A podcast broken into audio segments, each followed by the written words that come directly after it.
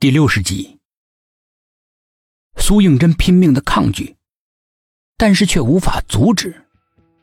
死亡近在眼前。你在干什么？一个好听的男中音，像一束强光一样，层层的冲破黑暗。苏应真眼前的世界豁然明朗，回想起刚才的似梦非梦的感觉，自己站在窗户边上。竟如身临悬崖一样，叫他后怕不已，不寒而栗。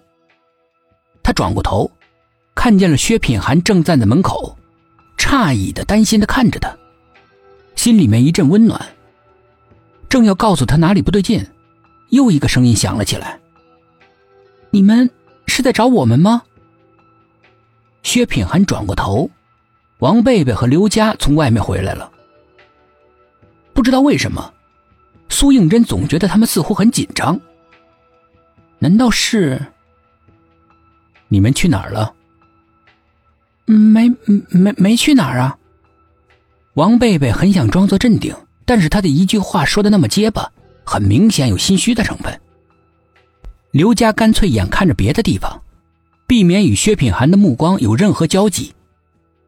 心中有鬼，苏应真心里面陡然升起了这种想法。四周的空气在刹那间变得紧张了起来，似乎在酝酿着什么可怕的事情。嗯，我们刚才收到鉴定科的报告，李子谢的背部有个明显的手印，法医鉴定他是被人推下楼摔死的。薛品涵说到这里的时候，故意停顿了一下，留意王贝贝和刘佳的反应。两个女生的身子都是微微的一震。下意识的抬起眼睛来，正好迎上薛品涵探寻审视的目光。两个人以最快的速度避开，貌似羞涩的低下头，两只手不由自主的拽着自己的衣角。薛品涵不动声色，继续往下说：“所以需要你们配合一下，做个鉴定。”刘家先是一愣，继而眉毛一挑：“你们在怀疑我们？”声音尖锐而刺耳，就像是铁棒在水泥地上摩擦发出来的声音，让人听了心里面很不舒服，但是却没办法掩饰他内心的紧张。苏应真奇怪的瞟了他一眼，王贝贝把身子尽量缩小，显得很无辜。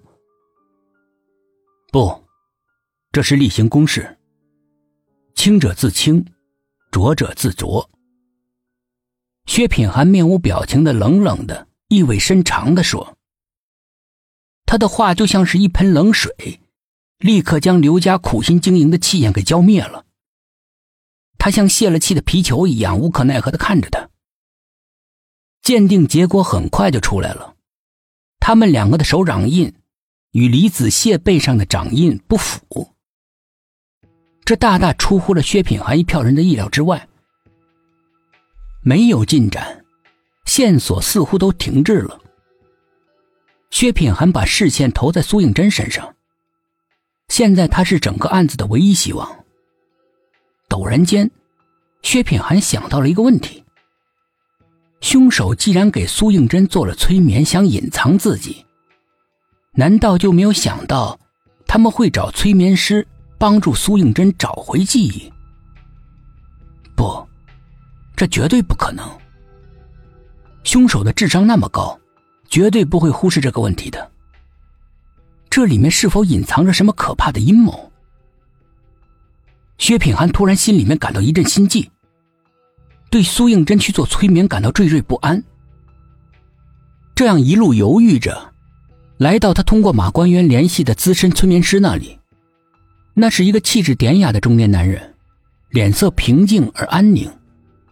他的催眠过程很严肃，在一间很僻静的房间里面，整个的房间设计成浅浅的蓝色，里面的摆设很少，一张桌子，两把椅子，窗户没有窗帘，窗外稀疏的树影，有几分国画的意境。